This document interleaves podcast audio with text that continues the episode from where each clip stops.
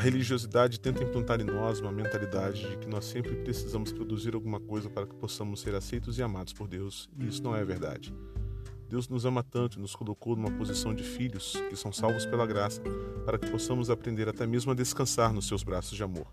A palavra do Senhor nos diz assim: Pois vocês são salvos pela graça por meio da fé, e isso não vem de vocês, é dom de Deus, não por obras, para que ninguém se glorie.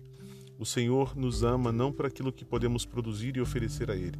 Ele nos ama primeiro porque Ele nos traz a uma condição de filhos dele que podem repousar em seus braços de amor e crer que Ele está trabalhando por nós o tempo todo. Quero nessa tarde estimular você a descansar no Senhor este fim de semana, entregar todos os seus anseios e necessidades nas mãos dele, porque certamente Ele tem cuidado de cada um de nós. Por isso, eu abençoo o seu fim de semana, o seu tempo de descanso com a sua família, as pessoas que você ama, e te dou um conselho da parte de Deus. Descansa, Ele tem cuidado de você. Um abraço e fique na paz.